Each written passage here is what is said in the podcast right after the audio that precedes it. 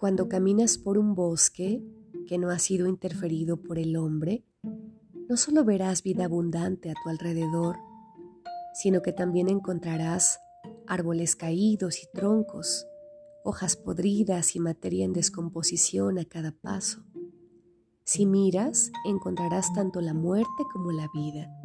Sin embargo, si lo examinas más de cerca, descubrirás que el tronco del árbol en descomposición y las hojas podridas no solo dan paso a una nueva vida, sino que también están llenos de vida. Los microorganismos están en acción, moléculas se están reorganizando, así que la muerte no se encuentra en ningún lado, solo existe la metamorfosis de las formas de vida. ¿Qué se puede aprender de esto?